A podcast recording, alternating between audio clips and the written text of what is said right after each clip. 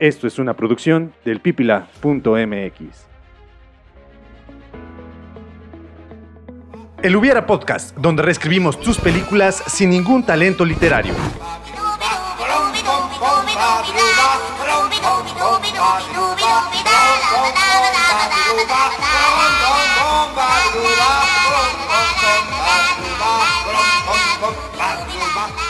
Comenzamos.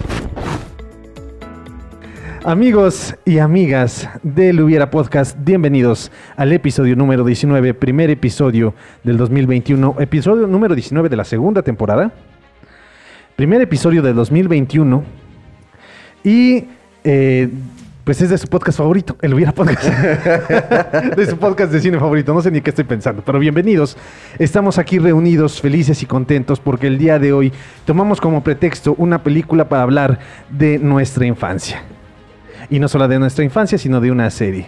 Como cada semana, aquí estoy reunido con mi hermano Arturo Mena, muy gratamente acompañado. eh, con, su, con su compañía redundantemente hablando. Y hermano, ¿cómo estás? Muy bien, muy bien, muchísimas gracias. Muy buenas tardes, días, noches, sea la hora que nos estén escuchando, queridos amigos del Pipila MX y este queridos podescuchas de El Hubiera Podcast. Y como bien lo mencionas, hermano, pues sí, en esta ocasión no solamente vamos a hablar de una película en Ajá. particular, sino que vamos a hablar de todo. Eh, quiero atreverme a decir que toda una serie icónica de los noventas. E incluso vamos a hablar de toda una generación de el toda día de hoy. una generación. Eh, de si, si ya vieron la miniatura, si ya vieron eh, el título de este programa, pues sabrán, ya saben de qué película vamos a, de qué, de qué vamos, a, hablar. el día de hoy? Nuestras playeras también dan mucho de qué hablar, de qué vamos a grabar el día de hoy. Pero vamos a seguir haciendo la de emoción. ¿Por qué?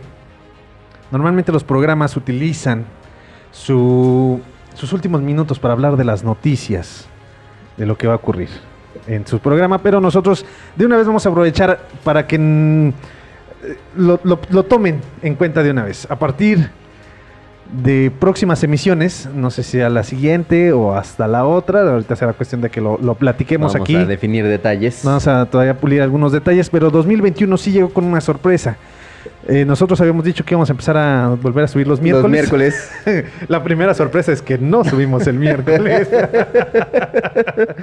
La segunda sorpresa es que ya no vamos a ser grabados, hermano. Ya no nos vamos a grabar.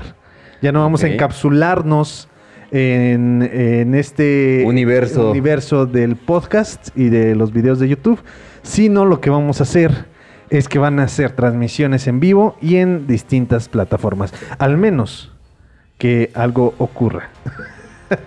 ok, así es, queridos eh, amigos y amigas del Pipila MX y del Hubiera Podcast, es que justamente eh, tenemos pensado en este 2021. Fue nuestra idea, ¿eh? No Sí. fue del Pipila, claro. Sí, el, el- pues es que nos dijeron, ¿sabes qué? Necesitamos como que un poco más de variedad en nuestra barra y, y ustedes son el talento que, ahorita es- está es el inundando programa. este lugar, es el programa. Es el programa, dijeron.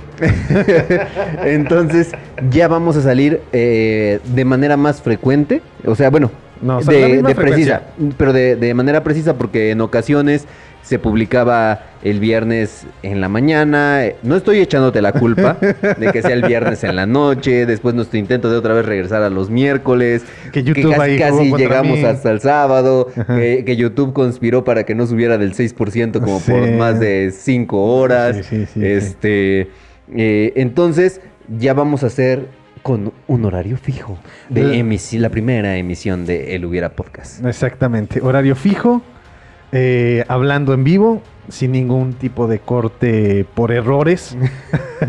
Así que se van a dar cuenta de todos nuestros errores. Que no son tantos. Ah, Los no. dejamos en edición realmente. Dije, ah, sí, déjalo. No es porque te dé flojera cortarlo. no. Muy bien. Entonces, dicho esto, eh, lo que sí, ah, también una cosa más. Van a ser los sábados a las 9 de la mañana. Ese es- va a ser eh, el horario que vamos a tener aquí en el pipila.mx. Nos vamos a trasladar a Facebook, nos vamos a trasladar a Instagram, nos vamos a trasladar, bueno, vamos a continuar en, en YouTube, pero a hacer los sábados a las 9 de la mañana. Ya en Spotify, ahí sí vamos a tener un poquito más de libertad y voy a poder subirlos a la hora que se me hinche la gana. Si yo quiero subirlo el sábado a las 9 de la noche, lo voy a subir el sábado a las 9 de la noche y no me vas a poder decir, des- poder decir Ah, nada. sí, En ocasiones, oye hermano, ¿a qué les pusiste que se programara? ¿A las 2? Y ya ves, 2 de la mañana. a las 7, 7 de la noche. Ya Sí, el programa siete. grabado y... Sí, ya editado, ya problemas todo, con ya el AM todo. y el PM todavía. Sí. Este, y sí, bueno, van a poder seguir eh, escuchándonos en las plataformas de podcast y nos van a poder ver tanto la transmisión en vivo. De todas maneras, pues va a quedar guardada la información por si no pueden vernos en vivo, puedan revivir este, sus momentos. mágicos, gratos y de diversión que pueden compartir con nosotros en el Hubiera Podcast. Pero ya dicho esto y ya habiendo consumido los primeros minutos del programa del día de hoy, pues creo que es buen momento para comenzar a hablar del tema que nos atañe el día de hoy. Akira, Akira Tojirama, uno de los mangakas con más dinero en el mundo. Uno de los mangakas que demostró que si tienes un sueño lo puedes cumplir. Un mangaka que hoy en día vive pues muy a gusto y muy tranquilo, ya sin dibujar. Gracias a que Toyotaro se encargó de hacer esta parte del dibujo y Toei Animation hace la animación de Dragon Ball Super. Pero en 1980 y algo, Cuatro. 84, Sí, junto contigo. contemporáneos. junto contigo, Akira, Tojirama lanzó a un pequeño Saiyajin, que en aquel entonces todavía no teníamos ni idea que era un Saiyajin. Sí. Lo hizo vivir solo en una montaña. Tener una esfera del dragón de cuatro estrellas, muy simbólica para él.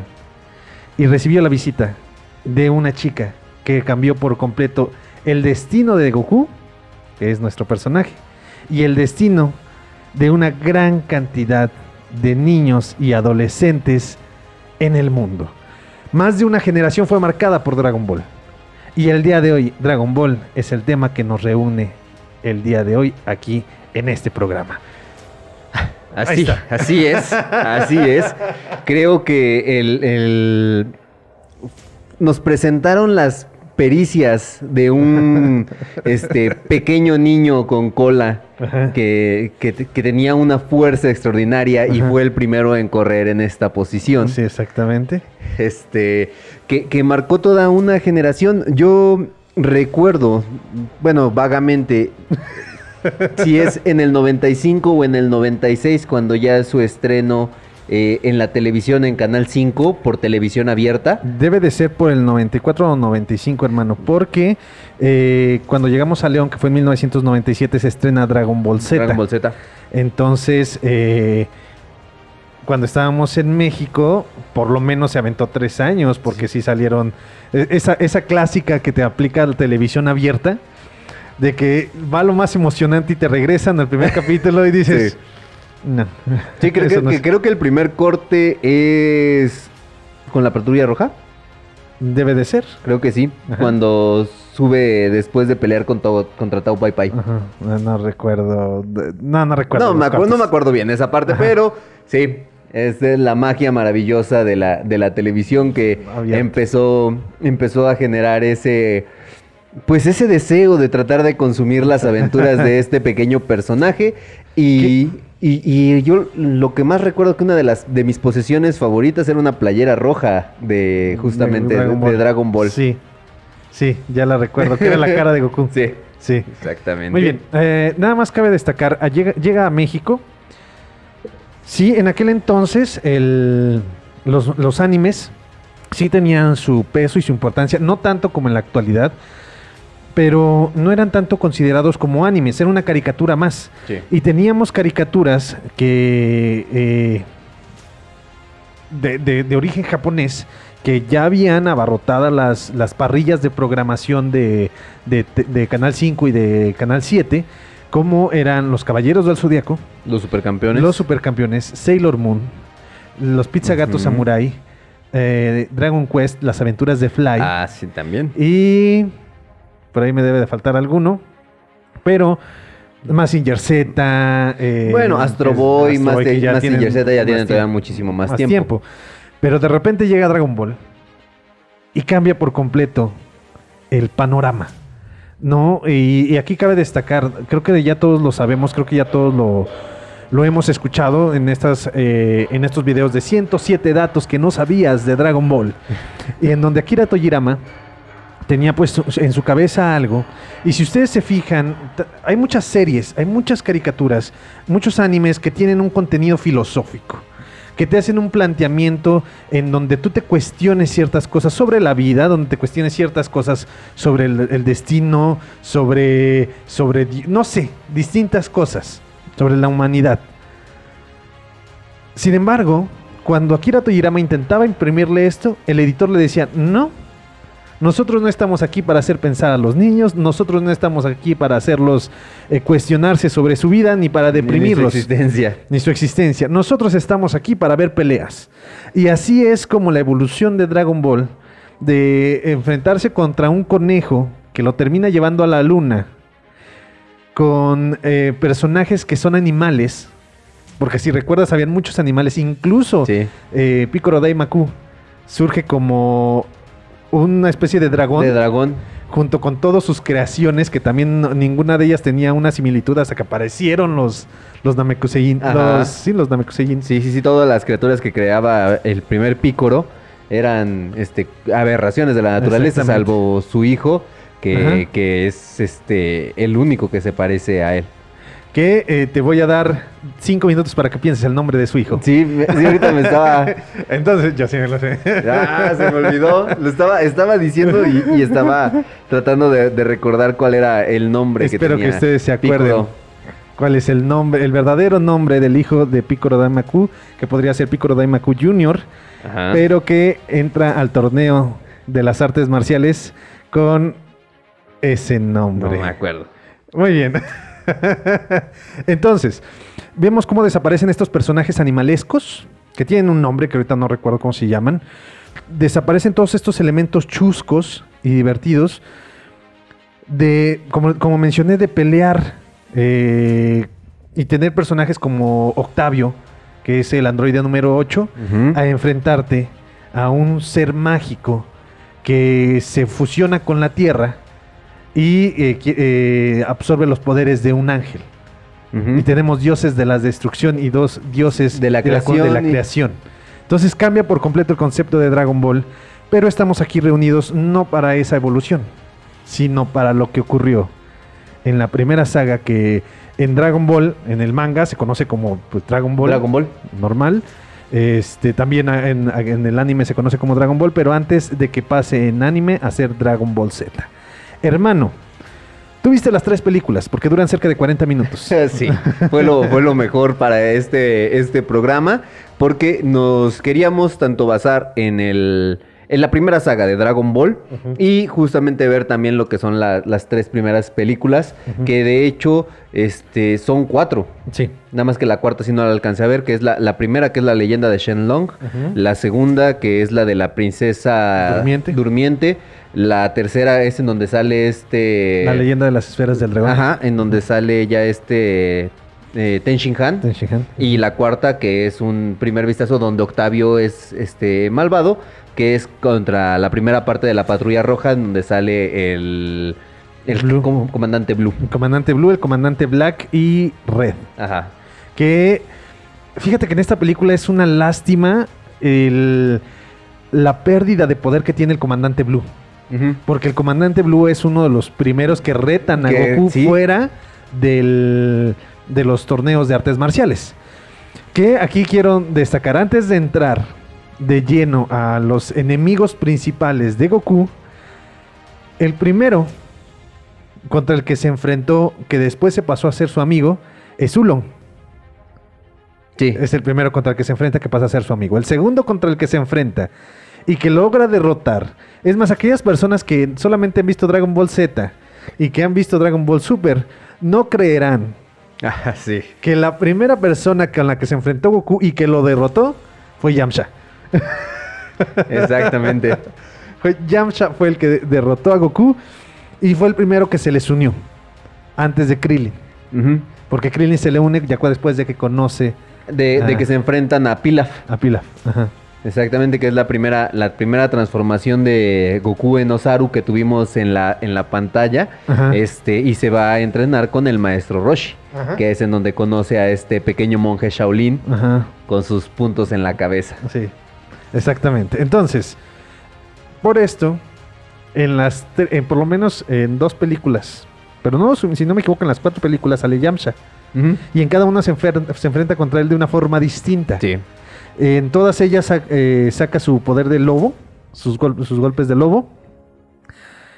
Pero mi pregunta aquí es, ¿qué hubiera pasado si Yamcha hubiera sido, o sea, si no hubiéramos tenido más bien esta historia de Saiyajin, Ujú. en donde se despierta por completo el poder de, de unos personajes y se empiezan a, de- a relegar a algunos otros personajes, como primero todos los todos los terrícolas, después eh, se desaparece, eh, se pierde a Ten Shin Han, que es un es un híbrido con otro tipo de criaturas, después se pierde a los Namekusein, y después ya se pierden a todos los Saiyajin, nada más tenemos a Goku y a Vegeta como los que pueden enfrentarse. que tienen, que traspasan todas las barreras conocidas. ¿Qué hubiera pasado si no hubiéramos tenido esta historia y todos hubiéramos sido terrícolas, todos hubieran sido terrícolas como lo planteaste? Que Goku simplemente era una aberración de la naturaleza por tener una colita, pero hubiéramos seguido teniendo puras peleas en la Tierra. Que por ejemplo esto me remonta a una novela de Gabriel García Márquez, en donde al final por una relación entre dos familiares, familiares. este nace un una- niño con, con gol, entonces Goku podría ser regio. Exactamente. Goku García García se apellida. Sí. que, que, por ejemplo, eh, esta parte de, de que todos, de, todos desconocíamos el, el origen de, de Goku en la primera saga de Dragon Ball. Y yo pienso que hasta Akira Toriyama también lo desconocía. y ya hasta el momento de que quiso hacer como que una entrega más, dice, pues, ¿qué, qué, qué le puedo hacer a mi personaje principal? Viene del espacio. Exactamente. Entonces, Se- e- es, es Superman. Ajá. que, que, por ejemplo, este, e- este personaje de Yamcha, a lo largo del primer Dragon Ball, sí va teniendo una cierta evolución y va trabajando y va entrenando y sigue teniendo una fuerza equiparable con la de Goku y con la de Krillin, Ajá. que ya en la... eh, hasta que fue el torneo en donde pelea contra Piccolo, ya es en donde eh, es el primer gran salto que da Goku después de que entrena con este Kamisama. Kamisama, que eh, también tiene un incremento en su poder Mayunia, Ah, sí, es cierto. que es el hijo de Daimaku. hijo eh, tiene un incremento en su poder, ya empiezan a desprenderse de lo que de lo que viene siendo la historia básica de Goku con las peleas más eh, normales, en donde se había enfrentado ya contra Ten Shin Han, que era uno de los seres más poderosos con los, que se había enfrentado. Ya eh, le había ganado también a, a un Piccolo que también ya era una amenaza, que mató al maestro Roshi, que mató a, a Krillin. Sin embargo, que no hubiéramos tenido la historia de los Saiyajin, que hubiera seguido siendo humano y que todos los humanos hubieran seguido creciendo en sus poderes y que Ten Shin Han hubiera también seguido creciendo en sus poderes y Krillin hubiera seguido creciendo en sus poderes. Aquí, por ejemplo, es, es este escenario del Kaioken Ajá. que, que se me- le, le tuvieron que, le deberían de dar más relevancia para que fuera la forma en que el humano pudiera alcanzar hasta esos niveles. Ajá. O como por ejemplo en el caso de, de otro anime que es este de otro manga y anime que es Naruto, en donde por ejemplo este Lee, Rock Lee y su maestro eh, normalmente no tienen esas habilidades de hacer algunas, este, ¿qué es el ninjitsu y el, bueno, no me acuerdo bien cómo Ajá. son todos esos, pero por ejemplo, eh, a través de, de un, donde rompen el bloqueo, como que tienen interior, empiezan a ganar más fuerza, pero o sea, es, es combate cuerpo a cuerpo a final de cuentas. Es que aquí en este escenario sí tendríamos, por ejemplo, a lo mejor el dios de la destrucción, sí tendríamos el dios de la creación, pero que ahora sí no tienen ninguna injerencia en la tierra. No pueden hacer nada, o sea, Ajá. solamente tienen que dejarlo ser. Y si ya si viene algo que sí sea de que tengamos que intervenir para destruir algo, pues ya interviene el dios de la destrucción. Pero en ese caso a lo mejor sí podría ser, ¿sabes qué? Viene un ser más poderoso y vamos a hacer los rituales que le hicieron, por ejemplo, a Gohan. Los rituales que, así donde vamos a desbloquearle a todos los guerreros eh, Sus chakras. para que, o su ki, para que puedan enfrentar a, a seres eh, más poderosos. A lo mejor vamos a enseñarles nuevas técnicas, vamos a enseñarles nuevas cosas. A lo mejor sí podemos seguir utilizando técnicas como, como la Genki Dama. Que bueno, también todo esto ya es de Dragon Ball Z, ¿no? Pero eh, utilizar estas técnicas eh, con, con la misma línea de ser humanos. Y no tendríamos, porque de hecho es uno de los problemas que se tiene ahorita en Dragon Ball Super. Los niveles de poder, ya estamos en hablando de cifras de millones, ¿no? Ajá. ¿Recuerdas cuando llega Goku a la Tierra estábamos hablando de 4, 5, ah, esa persona tiene 10 de poder, es muy poderoso. Él tiene 200, wow, ya después empezábamos cuando llegamos a Namekusei, 10 mil, 30 mil, y ya empiezan los millones y ahora Sí. cientos y cientos de millones, que es donde ya empieza a alejarse de, de como, a lo mejor a perder la lógica.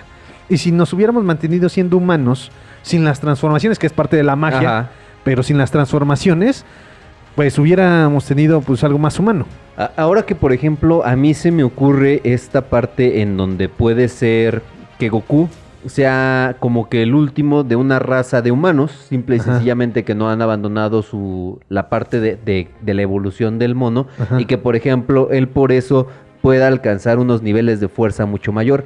Y en este caso, a lo mejor un Yamcha, un Krillin, tendrían que ser apoyados por una corporación como la cápsula. Nada más que aquí ya mezclaríamos a lo mejor el de algunos trajes especiales Ajá. o algunos aditamentos para que puedan equipararse a la fuerza y poder enfrentar todas estas amenazas. Y, y en este caso, al, al Goku se- ser más eh, como un ser ancestral ah, o antiguo, eh, un aborigen, a lo mejor, eh, uno, podríamos tener un, abue- un abuelito de Goku que tuviera la misma línea. O sea, que fuera de la misma especie. Y, y podemos seguir teniendo un ser con transformaciones, pero las transformaciones originales. Que las originales o la principal que teníamos nada más en Dragon Ball era el Osaru. Y no había más. Y cuando se convertía en Osaru, pues era una amenaza para todos. Entonces, que hubiéramos mantenido esto, una evolución. Imagínate un dios de la creación hablando con Goku, explicándole para que se hiciera eh, un Osaru, Un Osaru consciente. Exacto. Y entonces ya ahora sí podemos enfrentarlo contra criaturas, incluso del ex- de extraterrestres, pero con poderes más, eh, pues más, más reales y que incluso el maestro Roshi, Krillin, Yamcha, Tenshinhan pueden ser equiparables con esa fuerza. Que, que, por ejemplo aquí me pone que tal vez no sea un Osaru tan gigante, sino que a lo mejor nada más duplique su, su tamaño, tamaño. y su fuerza, un Hulk, Ajá. se podría decir, y, y sea la forma en donde ya también agarre conciencia y sea un poquito más fuerte. Ahorita que mencionas a Hulk, bueno, al final de cuentas, Dragon Ball eh, sí ha sido muy comparado con Superman. Ujú. Goku sí ha sido muy comparado con Superman. Pues vamos a compararlo con Hulk. Que cuando se enoja o cuando va aumentando su fuerza eh, al ser Osaru, empieza, pueda crecer más o adquirir más músculo. ¿No? Estaría padre. Aunque lo que sí no tendríamos, y sería una desgracia total y absoluta, lo único que podemos rescatar de Dragon Ball GT, el Super Saiyajin 4. Ah, sí. es una de las cosas más hermosas que pueden existir en este mundo. Que por ejemplo, a mí esa, esa serie me, me gustó mucho la parte de, de el abuso de las esferas del dragón Sí. y que ya al, al final, ese giro argumental, que al final el reto sea eh, en las esferas, le- me gustó ese toque que le dieron. Creo que podrás notar mi pasión y mi gusto por Dragon Ball porque el siguiente hubiera también surge de mí. y lo vamos a platicar ahorita que regresemos del corte. Porque, uno, de entrada, se está rumorando el regreso de los dragones en Dragon Ball Super. Dos, se está rumorando que el próximo villano va a ser Baby. De, Ah, de-. Baby. De, de Dragon Ball eh, GT. Que también Que va. era muy buen personaje. La historia que tenía él Sí. era muy buen personaje. Entonces eh, se va a recuperar este personaje. Se habla de que va a regresar el Super Saiyajin 4, pero ahora eh, con Broly como el único personaje que puede acceder a, a esta transformación por ciertas condiciones que solamente él va a poder cumplir y que va a ser el que se va a enfrentar contra Baby, así como lo hizo Goku en su momento como Super Saiyan 4 en Dragon Ball GT. Pero ahorita hablamos de eso y ahorita hablamos del siguiente hubiera, porque tenemos que irnos a nuestro primer bloque porque ya se nos está haciendo maña de tener casi 25 minutos por bloque. ahorita nos vemos y nos escuchamos. nos vemos y nos escuchamos. En un momento regresamos. Querido Goku. Ven a mis brazos. ¡Eres mi abuelito! espera, espera.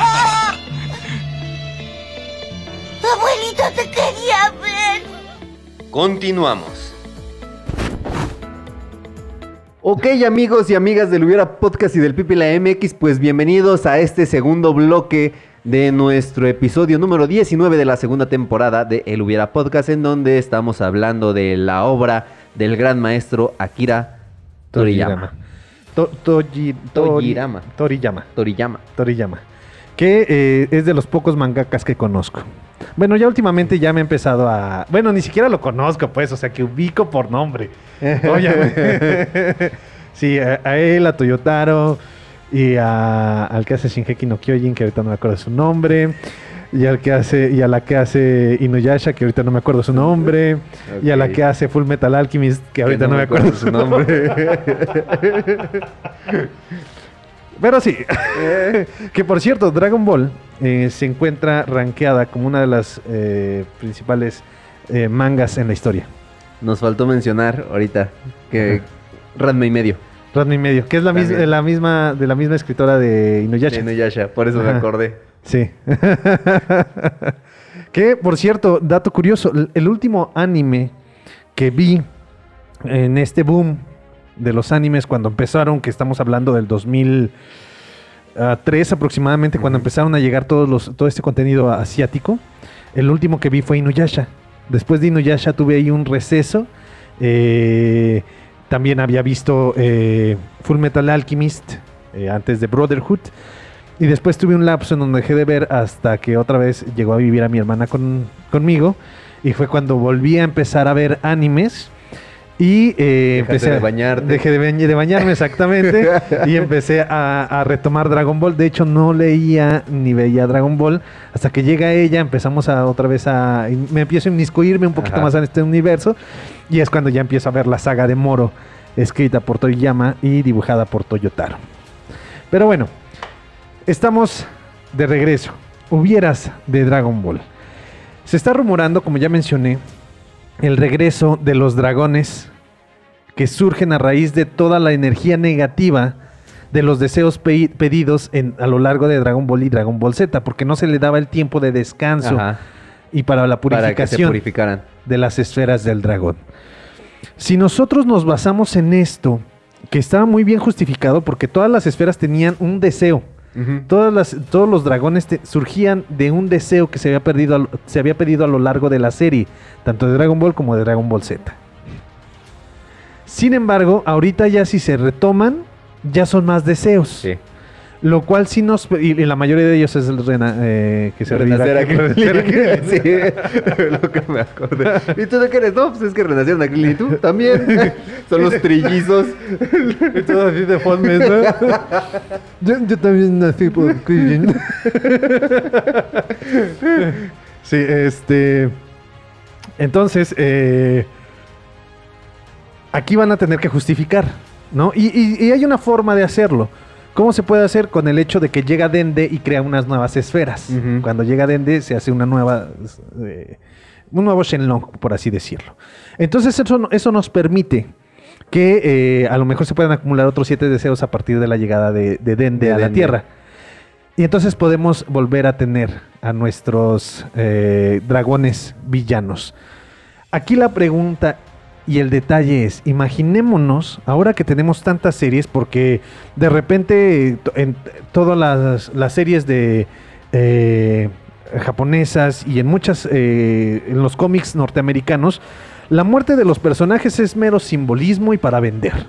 Porque después vuelven a renacer. Pero ¿qué hubiera pasado si los deseos que cumplen las esferas del dragón no involucran el renacimiento de las personas? O que nuestros personajes hubieran muerto de una forma natural, que es una de las condiciones que no te permite renacer a nuestros personajes, o que hubiera pasado más de un año de la muerte de Krillin.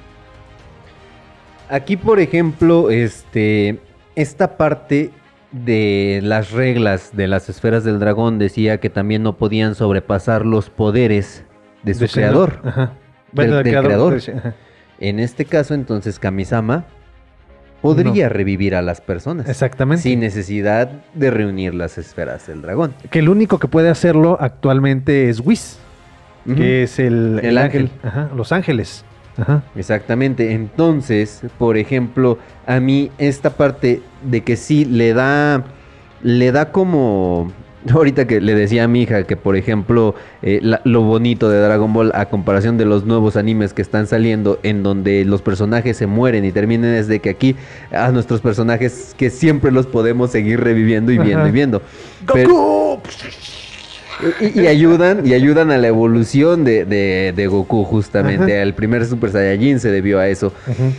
Hubieran hecho este que, por ejemplo, la- fuera una serie con más personajes. Ajá. Porque, porque es por los ejemplo. requerimientos principales si vas a matar a los personajes. Exactamente, si vas a matar a Krillin necesitarías el de poner a otra persona. Ahora, por ejemplo, se me ocurre un hermano. Mataron a Kenny.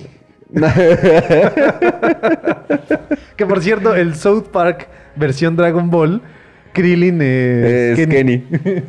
que, que, por ejemplo, aquí de- daría ese desafío en donde, por ejemplo, tenemos la muerte de un Krillin y un hermano conocido que tenga que, que- que unirse a la búsqueda de Goku y a lo mejor ahí tendríamos un Goku que se volvería un sensei de, de- de este joven, este sería su primer aprendiz, ¿no? Eh, ya, que, ya que muere Krillin, ya después posteriormente las muertes también de Yamcha, la, la muerte de Chaos, Ajá. entonces eh, nos, nos tendría que requerir el de que se generaran nuevos personajes y aquí, por ejemplo, sería un Goku eh, no tan longevo.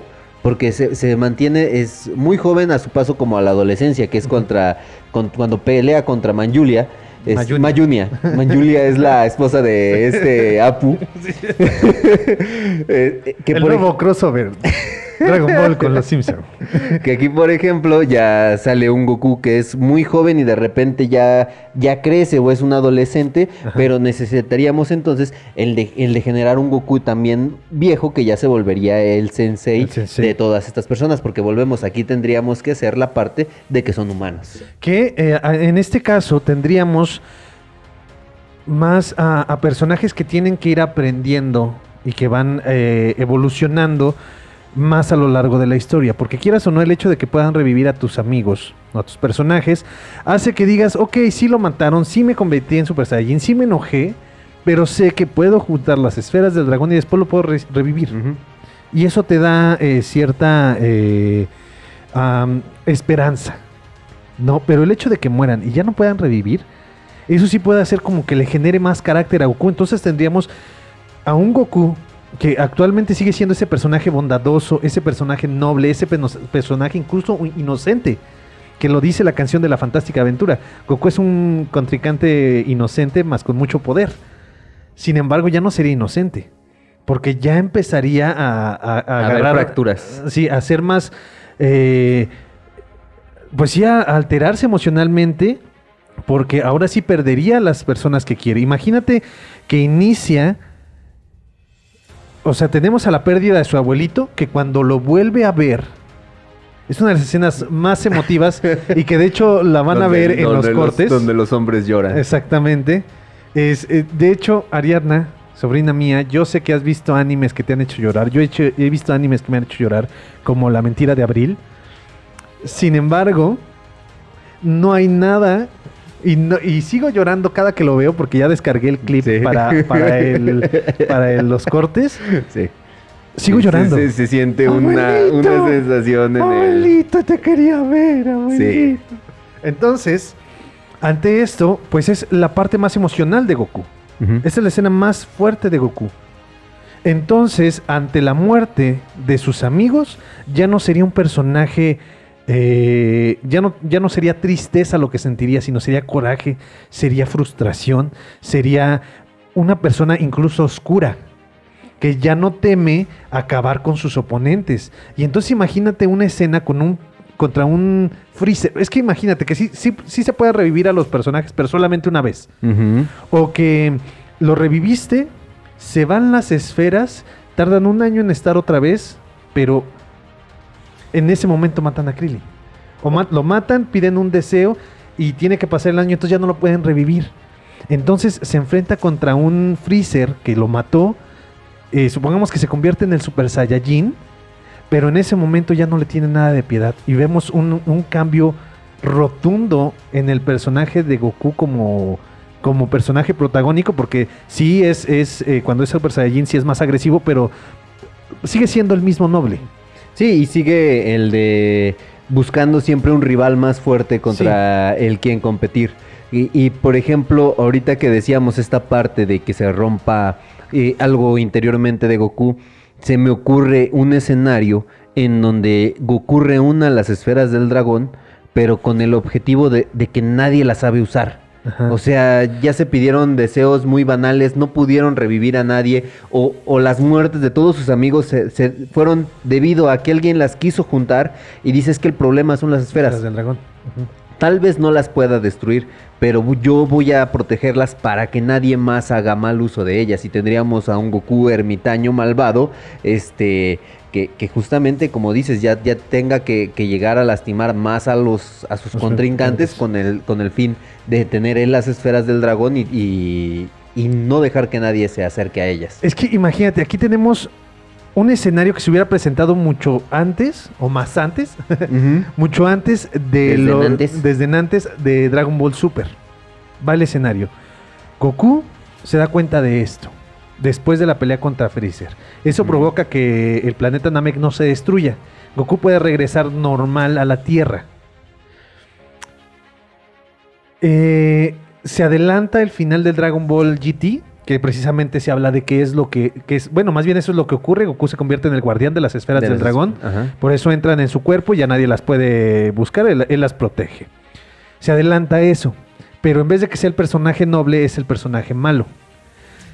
Ocurre lo de Goku Black, pero siendo este mismo Goku, llega este Freezer a la Tierra, llega Trunks del futuro a detener a Freezer porque dice, tenemos, nuestra preocupación ahorita no es Freezer, nuestra preocupación ahorita no son unos androides que van a aparecer en una isla a las 9 de la mañana, 10 de la mañana, sino nuestra preocupación es que Goku se va a convertir en un villano.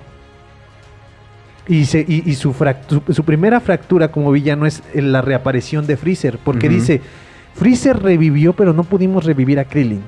Freezer revivió pero no pudimos revivir a Yamcha.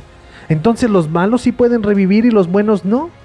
Y entonces eso genera más conflicto en Goku y empieza a haber un problema. Entonces llega este... eh, eh, este, ¿cómo se llama? Ah, es que sí tiene todo vinculación. Llega Trunks eh, y dice, es que no sabemos dónde están refugiados la patrulla roja, pero también va a regresar la patrulla roja. Y si regresa la patrulla roja, Goku los va a querer detener, pero va a hacer que también se vuelva a enojar porque la patrulla roja renació y no renacieron sus amigos. Eh. Entonces por eso se va a hacer villano y va a querer mejor ya destruir la Tierra con esta filosofía de los robots que dicen la única salvación del ser humano es exterminando al ser humano. Entonces así es como llega Trunks del futuro, pero ahora para detener a Goku y eh, tenemos que entrenar a todos los guerreros Z para enfrentar a Goku. que sería un escenario en donde nuestro primer héroe se vuelve villano y todas las sagas de Dragon Ball se convertirían como este lo que fue Power Rangers o lo que es este Yu-Gi-Oh que al momento de que empieza una nueva saga los protagonistas cambian completamente, o sea, es la misma base, Ajá. pero todos los protagonistas eh, van cambiando, igual los villanos y demás, que para darle como otro refresh a la, a la serie. A la serie, que de hecho era lo que buscaba Tori- Toriyama. Él, eh, en cuanto sale Gohan, su intención es que Gohan se convirtiera en el personaje principal, pero a la gente no le gustó. A la gente en Japón. Porque aquí en México Gohan es el personaje más querido. De este lado del charco es de los personajes más queridos cuando, No creo. Eh. cuando eh, se enfrentó contra Cell, por ejemplo. Cuando es Son Wanda. Exactamente. Cuando en Dragon Ball Z sí era uno de los personajes más queridos antes de la aparición de, de Majin Buu, que incluso después de que despiertan su poder legendario, vuelve a ser ese personaje que dicen, es el chido. Gohan es el chido, pero bueno, a la gente no le gustó y por eso terminó siendo relegado. Que con esta historia sí pudiéramos volver a tener a un Gohan que se enfrenta con su papá. Con su papá. Que pues al final nuevamente tenemos esta, esta relación estrecha que se convierte exactamente. Que hace que la historia sea mucho más tensa y que, hace mucho, que sea mucho más fuerte. Estaría muy chido. Sí. Sí, y, e- e imagínate, porque Goku, sea lo que sea, sí libera todo su poder, poder, pero no lo libera del todo, pues porque al final de cuentas es noble. Pero ya como villano, pasaría a, a- a liberarse por completo. Imagínate que no sea Gohan, que sea Vegeta. Y entonces por fin tenemos esta pelea Goku-Vegeta. Después de que se enfrentaron al inicio de Dragon Ball Z, que fue una de las peleas, de las mejores peleas que hemos de, de las primeras peleas que tuvimos que realmente nos hicieron emocionarnos y tensarnos en, en lugar de divertirnos, Ajá. como lo era Dragon Ball normal. Entonces se enfrentan aquí. Vegeta es ese amigo, pero sigue teniendo esa intención de querer pelear, pelear contra Goku. Tenemos el final de Dragon Ball Z, que sea pelea Vegeta contra Goku, que ahorita me está recordando esta última temporada de Shingeki no Kyojin, donde Eren pasa a ser el villano de la historia. Perdón, tenía que decirlo. Estoy muy emocionado. Que, que ahora, por ejemplo, también las, las, los OVAs, Ajá. que sería la, la forma purista de decirle Sí. a, a las películas, este, que aquí son simplemente películas. Per- Perdón, perdón, pero te das cuenta que, que en lugar de irme por Dragon Ball, yo ya me fui hasta Dragon Ball Z, Sí. tomando en cuenta que, bueno, Dragon Ball en manga es, es completo, ¿no? Es, es hasta. Majin Buu, pero bueno, adelante. Que, que ahora vamos, eh, esto que, que voy de las películas, la única, las únicas películas que tienen hasta cierto punto relación directa, yo pienso, con, con la, con la continuidad de la serie, uno es en donde sale el que es como Pilaf, que es, un que es como Piccolo 1 azul. Garlic Jr. Garlic Jr., ¿por qué? Porque lo, después de en la serie retoman que en algún momento se enfrentaron contra Garlic Jr. Ajá. y dices, pues bueno, esta es la película que da la explicación. Ajá. La película del, del futuro distinto, en donde... sale el mejor do- Gohan del mundo. Exactamente, que es donde dices, bueno, ya te da el fondo de la historia de Trunks y lo que fue, lo, que fueron las películas de Dragon Ball Super, que es la, la de Batalla de los la dioses. batalla de los dioses, la de La resurrección la de resurrección de Freezer y la otra Broly. la de Broly, o sea, ya, ya como que tienen una historia o un contexto dentro de la misma serie. Eh, en este caso, como bien lo mencionábamos al principio, la primera película que es la leyenda de Shenlong, eh, vuelve a ser como un reinicio de la, De de la historia. se- de la historia. Ujú. y, y al momento, pues sí como que no te casa tanto porque dices, entonces, ¿cuál es la, la historia oficial. verdadera? Ajá. Lo que sucede en la película o lo que sucede en la caricatura y en el manga. Que por ejemplo, aquí venía lo, lo primero o, o lo que a mí me gustaría que de hecho lo retomaron en la historia de Bardak. Ajá. Este, que fue como cuando el abuelito encuentra a Goku y empieza su a, a criarlo y, y termina justamente en esta parte en donde Goku se convierte en Osaru y hasta ahí creo que queda la, la película, si no Ajá. mal recuerdo. Eh, a mí me hubiera gustado que justamente esta primera película de Dragon Ball o se basara en Bulma, más en el personaje de Bulma, o, o que fueran los dos de la historia de Goku, previa. el previo de dónde viene Goku, de dónde viene Bulma y el deseo por, por, con- por, este, juntar las primeras esferas del dragón. Igual que, que, dé, que dé un pequeño vistazo el de por qué Yamcha quiere perderle el miedo a las mujeres. ¿De dónde surge de el dónde temor? surge el temor?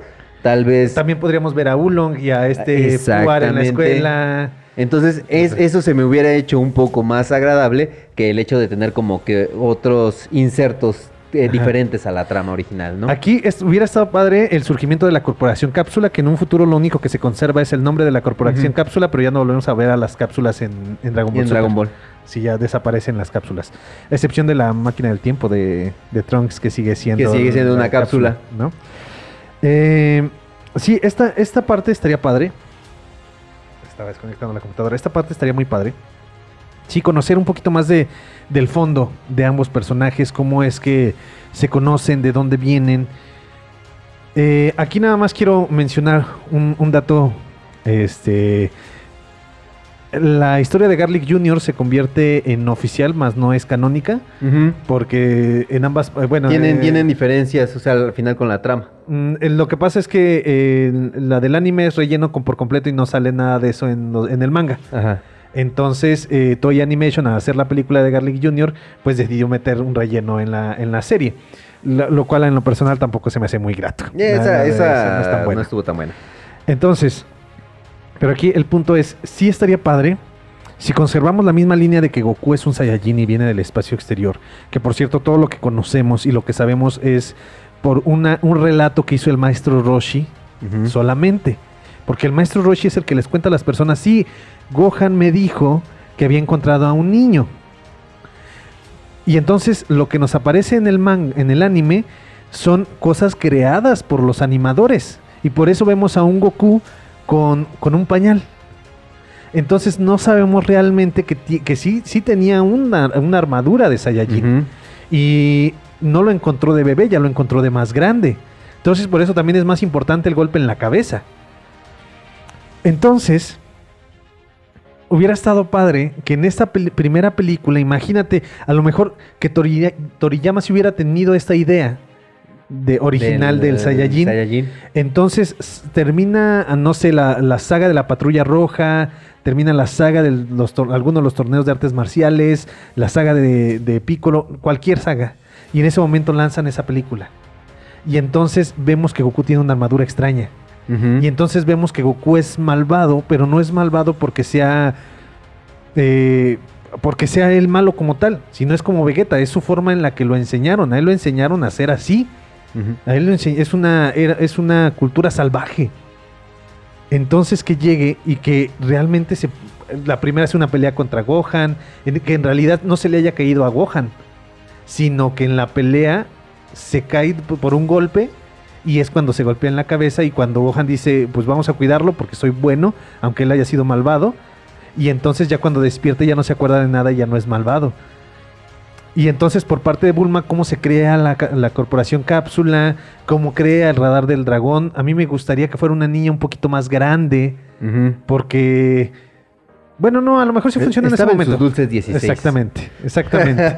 sí, que, sí que nos hubieran presentado un poquito más de Yamcha, porque en un principio es muy caricaturesco, pero ya después empieza a ser un poquito más, tener un poquito más de forma, ser un mujeriego y demás.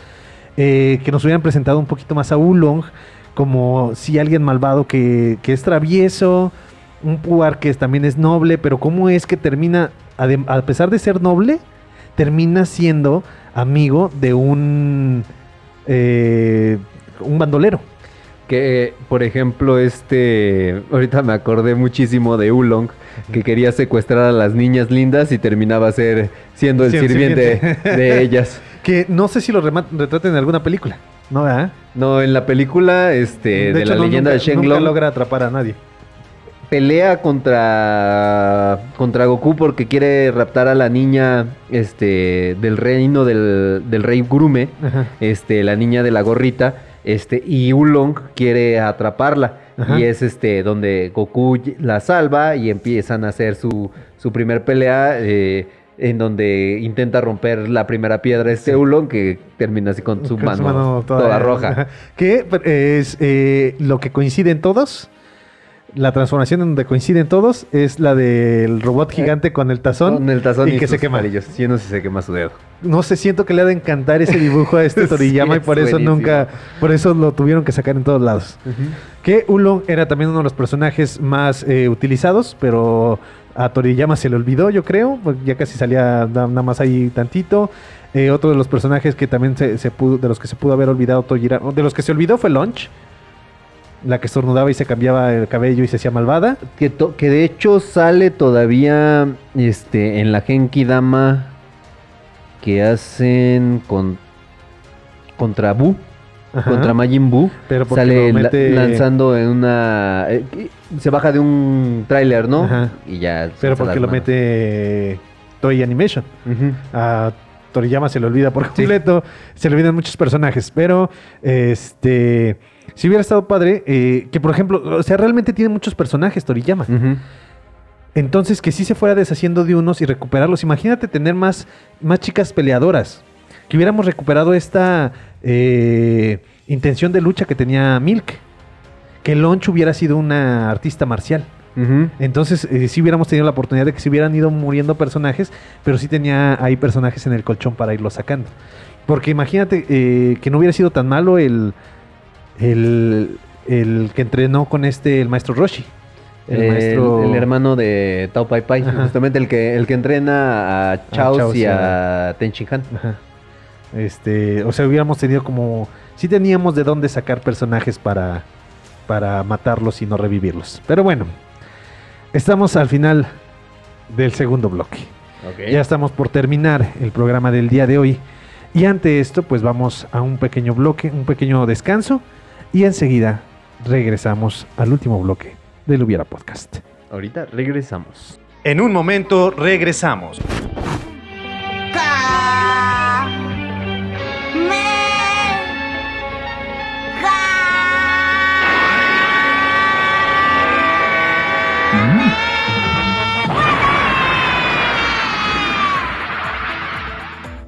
Continuamos. Amigos y amigas del Hubiera Podcast, ya estamos de regreso en este su programa favorito de cine, en donde estamos hablando de Dragon Ball. Es triste, es lamentable que ya estamos en los últimos minutos, ya estamos por terminar. Y lo más triste y más la- lamentable es que, pues tal vez ya no vamos a volver a hablar de Dragon Ball porque alguien, no voy a decir quién fui, empezó a hablar ya de Dragon Ball Z y de Dragon Ball de Super. todos los Dragon Ball habidos y por haber. Entonces, eh, nada más así, se los dejo aquí.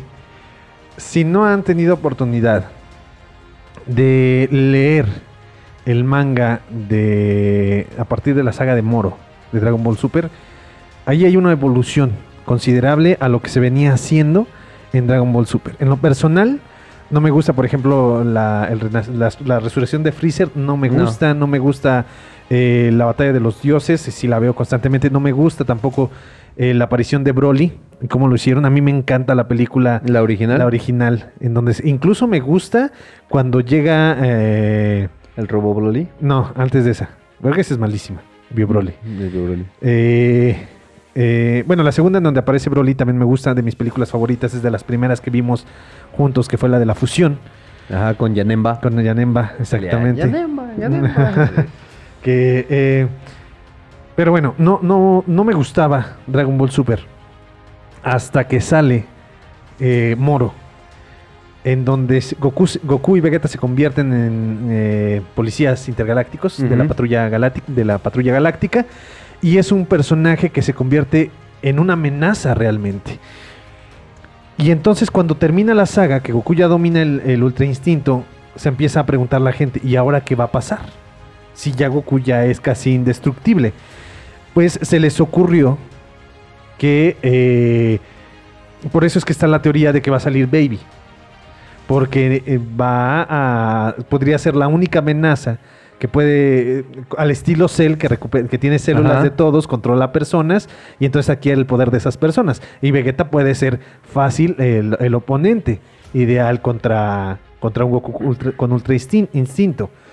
Este, y después, obviamente, si ya tenemos una persona casi indestructible, después podemos meter poder divino con los, dios, los dioses dragones, con esa saga de los dragones. Pero bueno, ya, basta de esta recomendación de que vean Dragon, de que lean Dragon Ball Super. Hermano, en tu caso, porque no te he dejado hablar.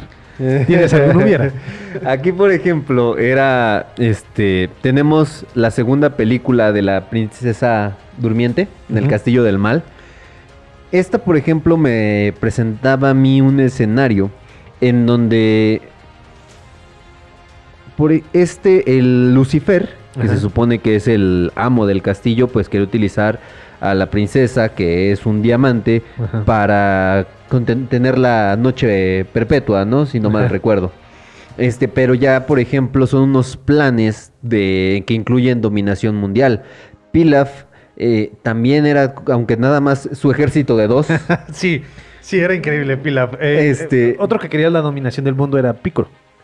Pícoro quería la dominación del mundo, la patrulla roja quería la dominación del mundo y ya después Ajá. este, se fueron como desprendiendo de, de esta, de esta línea.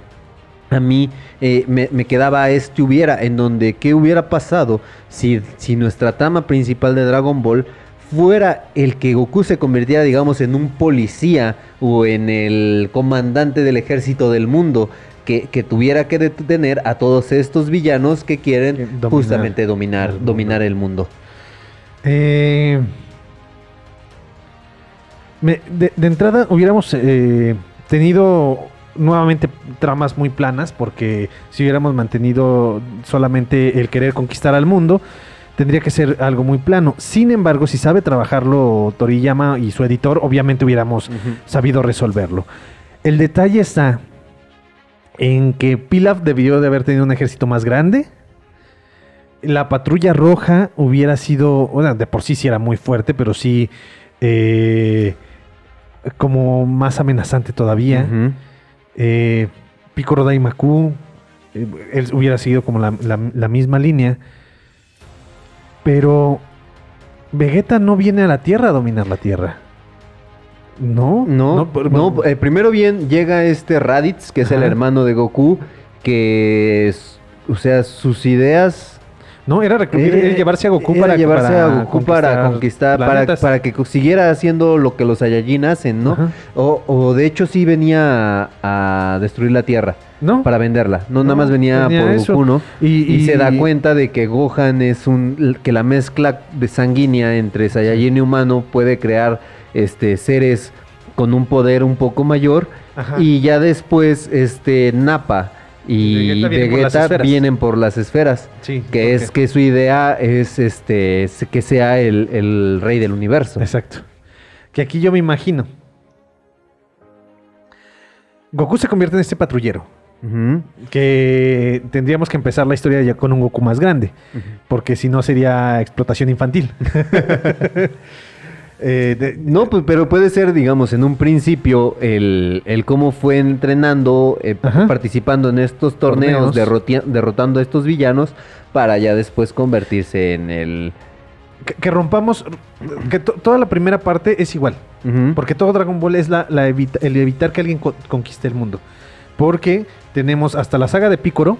Y después de la saga de Picoro sigue la- el torneo de artes marciales en donde por primera vez lo gana Goku. Y la única vez que lo gana Goku. Pero Dragon Ball Z, que sea precisamente, llega, eh, termina el torneo y le dicen, ¿sabes qué? Has demostrado grandes habilidades, ya eres mayor de edad, ya podemos reclutarte como, la eh, como el comandante de la Policía Mundial. Muy bien. Tu primer reto son los Saiyajines. Pero no logras ganar. Se, se pierden. vuelve, se vuelve una especie de hombres de negro Goku. Ah, algo. no, pero que no logre ganar. Es que yo tengo esta fantasía en donde tengas a tus personajes nadando contracorriente, siempre. Siempre llévalos al límite, llévalos a, lo, a lo- lo más bajo en lo que puedan estar. Ya, ya me imagino Goku siempre después de cada pelea con el tin, tirín, tin, entrenando para poder Para vencer. poder vencer. Que, que- que más o menos es la línea de Dragon Ball, ¿no? Ujú. se, se enfrenta a un nuevo villano, ese villano lo, lo derrota, tiene que entrenar para hacerse más poderoso hasta que Goku por fin lo puede derrotar. Esa es la línea. Y lo pueden derrotar más de una vez, ¿no? Pero que sea más catastrófico. Es decir, que sí conquisten la Tierra. Es que yo, yo me imagino, aquellas personas que hayan visto Game of Thrones, eh, yo siempre pensé, cuando se estrena la octava temporada, yo me imaginé un escenario muy drástico. Porque en la, al final de la séptima temporada llegan todos los, los caminantes blancos a, a Westeros. Bajan del muro y van a invadir Westeros, ¿no? Eh, llegan unos zombies a invadir la Tierra. Para, que los- para, para que te contextualices. Sí. Así de fácil. Entonces, yo me imaginaba que el inicio de la octava temporada era en lugar de la batalla, ya el escenario en donde todos estaban. Todo ah, Posa- posapocalíptico, ¿no? Exactamente. Y entonces es la resistencia Y entonces que Dragon Ball Z hubiera empezado con una resistencia. Así como se vivió con, con Trunks en, en su futuro distópico, en donde pobrecito le pasó de todo. Que en esta ocasión sea Goku el que tiene que salir. Y entonces que tiene a su ejército en las alcantarillas o en distintos puntos porque los Saiyajin descubrieron que al mezclar sus, su ADN con los terrícolas se pueden hacer una, una, una criatura más, más- criaturas más Más poderosas. Entonces, de, de hecho aquí se puede desprender muy fácil la saga de Freezer también. ¿Por qué? Porque los Saiyajins descubren esto. Y entonces tienen a las terrícolas como simplemente fábricas de, De bebés, bebés. Saiyajines. Entonces eh, empiezan a establecer esto. Logra eh, Goku vencer a la re- con su resistencia vencer a, a los Saiyajines con algunas pérdidas que no pueden renacer porque ya es, o sea, tienen el dominio de las esferas del dragón los Saiyajines, porque incluso imagínate que puedan brincar como cuando brincó Goku para atrapar la, atrapar la esfera de cuatro estrellas, Ajá. pero en piedra. Así, pedían el deseo y la hasta atrapaban, o sea, no dejaban que se fueran. Entonces, vence a la resistencia, pero Freezer se da cuenta que estaban organizándose, entonces Freezer viene a destruir la Tierra. Y entonces cuando ya se está nuevamente organizando, Goku como el comandante de la patrulla de la Tierra, pues tiene que ahora detener la amenaza que representa Freezer. Que también, por ejemplo, aquí ya si quieres, eh, se pueden meter tramas en donde Bulma sea la científica de, de del, o sea, del ejército. Y por ejemplo, puede- puedes mezclar también esta parte a lo mejor de los viajes en el tiempo, Ajá. en donde también tendríamos un Goku que trate en algún momento de detener alguna amenaza con esto de, de regresar en el tiempo o con las líneas este, alternas. Que, que, por ejemplo también se me presenta el escenario de que tal vez no sea Trunks el que regrese, sino que sea un Gohan, Ajá. este, el que, el que en algún momento de la historia regrese para tratar de detener a lo mejor la, él les avisa acerca de, de Freezer, Ajá. de que quiere destruir a los Saiyajines porque ya ellos, los Saiyajines están tratando de volver a renacer eh, y Vegeta coronarse como el nuevo príncipe de los Saiyajines, el nuevo rey. rey de los Saiyajines, de estos nuevos híbridos entre humanos y Saiyajines. Entonces regresa un Gohan del futuro que justamente le habla de esta amenaza a Goku y tiene tanto que detener a los Saiyajines como detener a Freezer. Que eso estaría muy chido. que yo me imagino, no, o sea, que, el escenario sea tan drástico que ya tenemos las primeras generaciones de Saiyajines, pero todavía, o sea, como los están entrenando, a lo mejor todavía no era tan riesgoso el, el que fueran malvados, sino apenas están empezando a como a meterle esa, esa filosofía de, de conquista y que sí llega Gohan a, a- a detener todo, ¿no? Llega Gohan del futuro. Que eso me hace a mí pensar, ah, y que Vegeta, o sea, no quiere ser el rey, ya es, el, rey, ya es el rey de- del nuevo planeta Saiyajin. Que eh, es lo mismo que ocurrió con el planeta Vegeta, que primero era de los Sufuriyines. Ajá. Y que ya De ahí sale Baby. De, sale- de ahí sale Baby, exactamente. Entonces, aquí lo que, lo que me viene a mí a la mente es en el primer escenario en donde hablamos de un Goku malvado, que, el que en, en lugar de que baje, viaje este Trunks, que el que viaje, no- así como tú lo planteaste en ese primer escenario en donde Goku es un ermitaño y es malvado, Ajá. el que viaje a advertirles es Gohan y no viaja a advertirle a los demás, sino viaja a advertirle a Vegeta. Y por eso vamos a tener nuestro enfrentamiento, ya sea Go- Gohan Goku o Vegeta Goku, cualquiera de las dos, estaría interesante. Pero sí, fíjate, estaría padre esta, eh, en lugar de viajar al espacio, que sea el espacio el que viene a la Tierra a, a destruir. ¿No? Como llegó a pasar igual con Baby. Baby llegó a la Tierra a destruir el planeta a raíz del viaje que tiene Goku y, Y Pan, Trunks y y Trunks Pan. para buscar las esferas del dragón. Pero que vengan a la Tierra a destruir la Tierra o a conquistarla o a hacer lo que quieran con la, la especie de la humanidad y Goku se convierte en el patrullero encargado de detener estas amenazas. Estaría muy chida. Sí, sí me gusta. Me gusta tu escenario. Hermano, otro hubiera que se te haya ocurrido. Pues creo, creo que ya eh, de mi parte han sido todos los, todas las cosas que se me han ocurrido de, Qué de bueno que- Dragon Ball. Qué bueno que hablé yo. El, el de, el de hacer eh, las esa parte a mí me gustó muchísimo el de el donde hablamos de tal vez hacer unas películas que se incluyeran más o que encajaran más en la trama es, es la parte que, que yo me quedaría más de, de esta de, de hacer algo con Dragon Ball, ¿no? Desafortunadamente, Dragon Ball viene con esta línea con la que vino eh, vinieron los Caballeros del Zodíaco, en donde todas sus ovas estaban fuera del universo o del canon de la serie original. Ya posteriormente, bueno, otras, eh, otros animes como Kimetsu no Yaiba, que su continuación de su temporada es una película como tal y es canónica la película. Eh, cuando sacan Dragon Ball Z, la película, la batalla de los dioses, convier- se convierte en una Se película en- canónica. en- sí, porque es la continuación. Exactamente. Entonces, eh, creo que es buen momento, porque ya lo hicieron con Broly.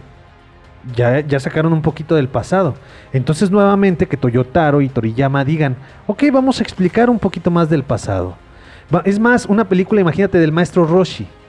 Mm, Eh, hay- Seiling. Exactamente. de que, joven. Que en, en el anime tiene una, hay una escena, eh, bueno, una- unos capítulos de relleno en donde Goku viaja al pasado y conoce al, ma- al- al maestro Roshi, a su ma- al maestro del maestro Roshi, que fue el que captura a Piccolo Daimaku con el Mafuba. Con el Mafuba. Este conoce al, al otro, al, al que es el maestro de Ten Shin Han, pero que se haga, se haga canónico todo esto.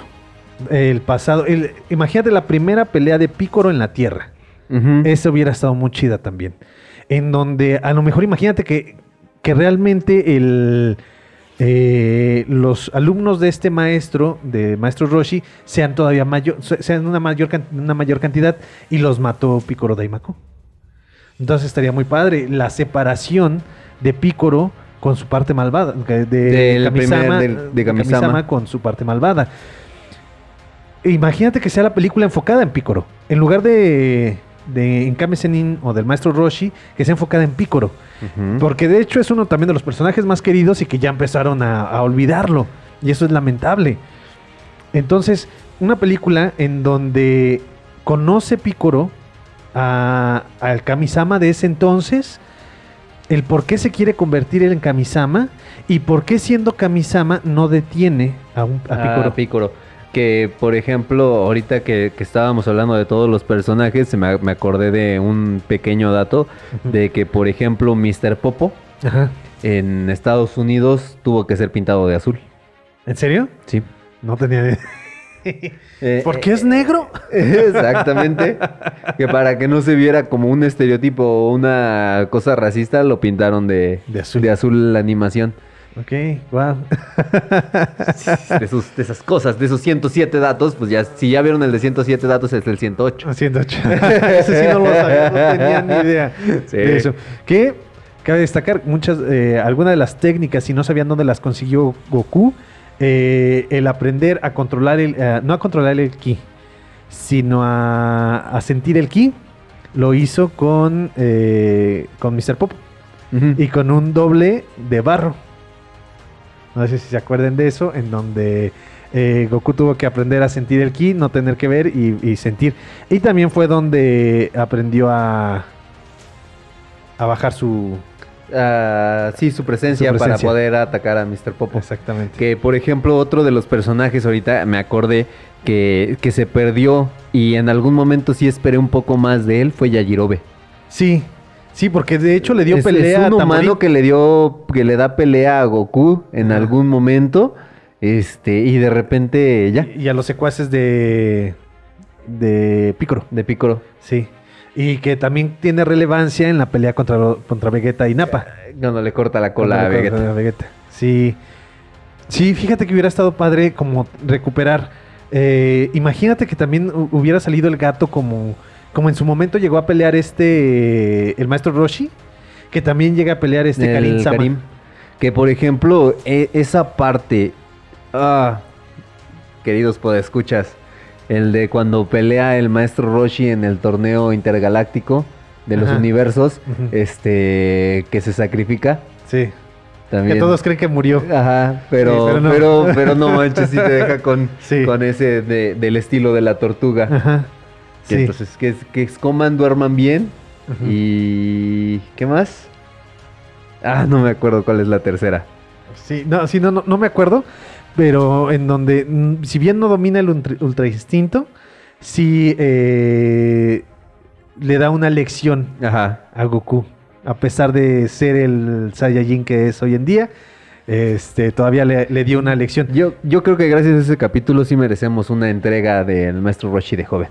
Sí, sí, eh, y yo creo que eh, debido a todo lo que llegó a hacer y lo que le debemos a Piccolo con eh, por lo menos Gohan en Dragon Ball Z, por lo que representa para Gohan, porque es su papá, o sea, Es realmente el- es su papá, Eh, Decía mi mamá que el chiquillo chillón. exactamente, este, también merece más protagonismo y si no se lo permite su poder, por lo menos que se lo permita en una película en donde se explique de dónde viene.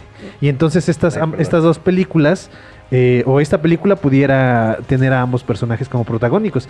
Y podría ser un reto importantísimo para el guionista, porque tienes a un Piccolo Daimaku que ya lo conoces en un futuro, en su, en resurrección, en donde sabe- le tienes cierto cariño, pero aquí es malvado. Y en donde tienes a un Max Roshi que le tienes cariño y que se tiene que enfrentar contra un personaje al que le tienes cariño. Ajá. Entonces es un reto muy grande. Algo que sí pudiera este, ahí representar. eh, señor, complicaciones. señor Toriyama. Toriyama. Tomiyara. Toyotaro, Toyotaro. Por favor. Tenemos. Podemos contribuir, aunque sea con esas pequeñas Sí. ideas. Ustedes desarrollan el guion. Nosotros no tenemos ningún talento para, para, Para eso. escribir un guion, pero eh, aquí están ideas. Es oro molido lo que, lo que, Exactamente, ten- lo que lo que tienen aquí en estos, en estos momentos. Este, y si sale esa película, la primera vez que lo escucharon fue aquí en, el Hubiera Podcast. Sí, y pues es una lástima. Es, eh, es terrible. Eh, la plática de Dragon Ball eh, normalmente surge como recuerdos, ¿no?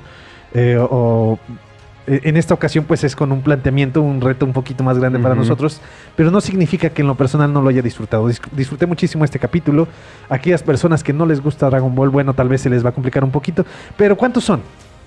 Dos personas en el mundo, yo creo que las que no les gusta Dragon Ball. Entonces, y las nuevas Y generaciones. las nuevas Es, generaciones. es triste que les pones Dragon Ball y no conectan. La, bueno, sí, te- sí tenía en un principio el primer Dragon Ball, me acuerdo que en horario estelar de Canal 5 llegamos a apreciar una Bulma en ropa interior. Sí.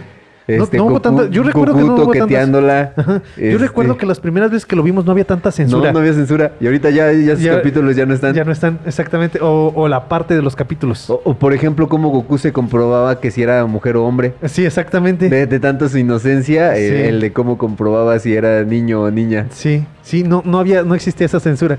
Y lo curioso es que, bueno, en lo personal yo no lo vi, nunca, a pesar de eso, nunca lo vi con morbo. Se me dice, ah, pues- pues sí, o sea, está bien, o sea, lo entiendes. Eh, también cuando eh, que comprueba que Bulma es mujer, bueno, que se da cuenta que, que, que hay algo que le falta Ajá. a Bulma y que después conocen al maestro Roshi y que se levanta el vestido y después se da cuenta que Goku comprobó que no era, que, que- que- que le faltaba algo. Yamcha, Yamcha este, la ve bañándose y después una vez intenta meterse al, al camper Ajá. y dice que las esferas del dragón son, Son muy, suaves. Sí.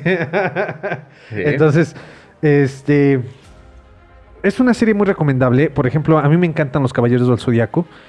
Pero si ustedes leen en manga, es buenísimo. Si ustedes ven el anime, tiene incontables in- eh, incoherencias. De hecho, no sé cómo nos gustaba tanto cuando éramos niños. Hoy lo, intenté, lo he intentado ver desde el inicio de la, de la saga del Torneo Galáctico, después la saga de los Caballeros Plateados, después de los Caballeros Dorados, en donde Tiene aparecen unos diálogos muy, muy sí, tontos. Muy tontos, incongruentes.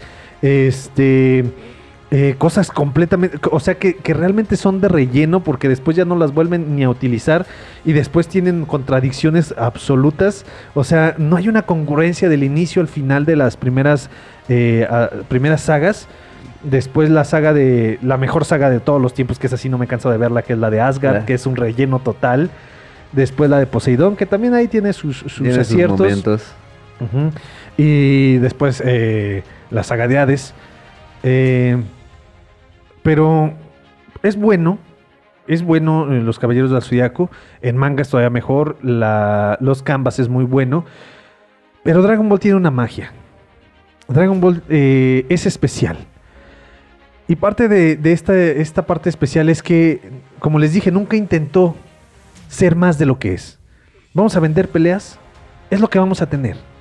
Y entonces es lo que le da su espectacularidad, los gritos, los poderes, las transformaciones, las cosas, los, los poderes sin sentido, las fuerzas Ajá. sin sentido de los personajes, cuando Goku de repente fue- es derrotado y en la siguiente escena ya puede derrotarlos con un solo golpe, eh, cuando Gohan hace lo mismo, cuando Vegeta tiene sus Zenkais y también se enfrenta contra eh, soldados del ejército de Freezer. O sea, tiene su magia. Los entrenamientos, las peleas, los androides, Cell, Majin Buu, eh, Piccolo Daimaku, la, la Patrulla Roja. eh, que por cierto, la Patrulla Roja, de los primeros villanos de Dragon Ball, termina siendo uno de los villanos más fuertes y más amenazantes. Eh, que incluso eh, derrotaron a los, a los guerreros Z en, un en una línea temporal. La Patrulla Roja, que es de las primeras villanos que tuvo, villanos serios que tuvo que tuvo. Goku. Entonces, si no lo han visto, háganlo. Si no lo han visto sus hijos, hagan que sus hijos vean Dragon Ball desde el principio hasta Dragon Ball Super. Y aquí tenemos personas que son parte del crew que, que están comprometidas con ver Dragon Ball. No es cierto. eh, nada más. Eh, si quieren verlo, si no, no lo hagan. Realmente no pasa nada. Nada más es algo que marcó muchas Muchas generaciones. generaciones. Eh, lo disfrutamos muchas personas y en lo personal es eh, mi caricatura favorita. Tengo 32 años y cuando voy a algún lugar y están pasando Dragon Ball me puedo quedar viendo el capítulo Sí. sin importar cuál sea. Entonces, al menos que sea de la saga de Garlic Jr. Ah, sí. Pero bueno, este hermano, ¿algo que quieras agregar? No, pues muchísimas gracias a todos nuestros amigos y amigas del Pipila MX y del Hubiera Podcast. Este, gracias por escucharnos y no se, no se despeguen de estas sorpresas que vamos a seguir teniendo. Y ya estamos a punto de, del- de finalizar nuestro sorteo de fin de año. Sí, porque ahí, ahí hay unas situaciones, eh, después vamos a ver cómo va a proceder, porque participaron dos personas. y uno de ellos fuiste tú. No, pero yo era, yo lo hice como de manera de ejemplo, Sí. porque de hecho entonces nada más participó una sola Sí, persona. entonces sería el ganador. Entonces, eh, con el permiso de los eh, el promedio de 50 views que tenemos por semana, eh, vamos a, a- a hacer algo más, ¿no? Por, por lo menos Isaías Eh, le vamos- tiene- va a tener ahí Sí, algo. su obsequio. Su obsequio, sí, y vamos a hacer algo más para este para que se lleven el cuadro de Joker. Eh, pues nada más, hermano. No, sería Bueno, todo. Por mi parte, recuerden también, eh, van a haber nuevas cosas en el Hubiera eh, con, esta, con este trabajo del pipila.mx. Ya vamos a trabajar un poquito más en conjunto. Ya estamos logrando infiltrarnos un poquito más. Están confiando más en nosotros. Invasion. Exactamente, están confiando un poquito más en nosotros. Por lo tanto, ya pasamos a la parrilla de programas. No sé si ya sea. Por lo menos este, este programa que se estrena el viernes 8 de, de- de enero. Por lo menos, si ustedes no ven programa el viernes 15 de enero, significa que el 16 empezamos con transmisión en vivo, sábado a las 9 de la mañana. Igual lo vamos a estar comunicando en nuestras redes sociales, pero ya, pasamos a un formato en vivo. A ver cómo nos va. ¿Cómo nos va Sí, con este nuevo con formato? este nuevo formato a la parrilla de, de programación de elpipila.mx. Ya por mi parte, nada más recordarles, el cine es la oportunidad que tiene la fantasía de ser realidad y la realidad, la realidad de ser fantasía. Espero que tengan un excelente 2021. Hermano, Coman frutas y verduras. nos estamos viendo y nos Y es- estamos escuchando, Escuchando la próxima semana. la próxima semana, ya sea en vivo o no en O vivo, en vivo. o, O en zombie. o en zombie, o en desmuerto, como dice Leyendas Ajá. Legendarias. Muy bien, nos vemos. Gracias por escucharnos. I did everything he asked me to do. I changed. Y recuerda, siempre que veas una película, pregúntate, ¿qué hubiera pasado si? After all this time.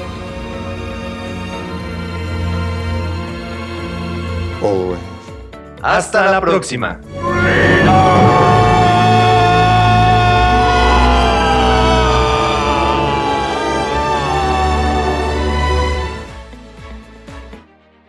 Esto es una producción del pipila.mx.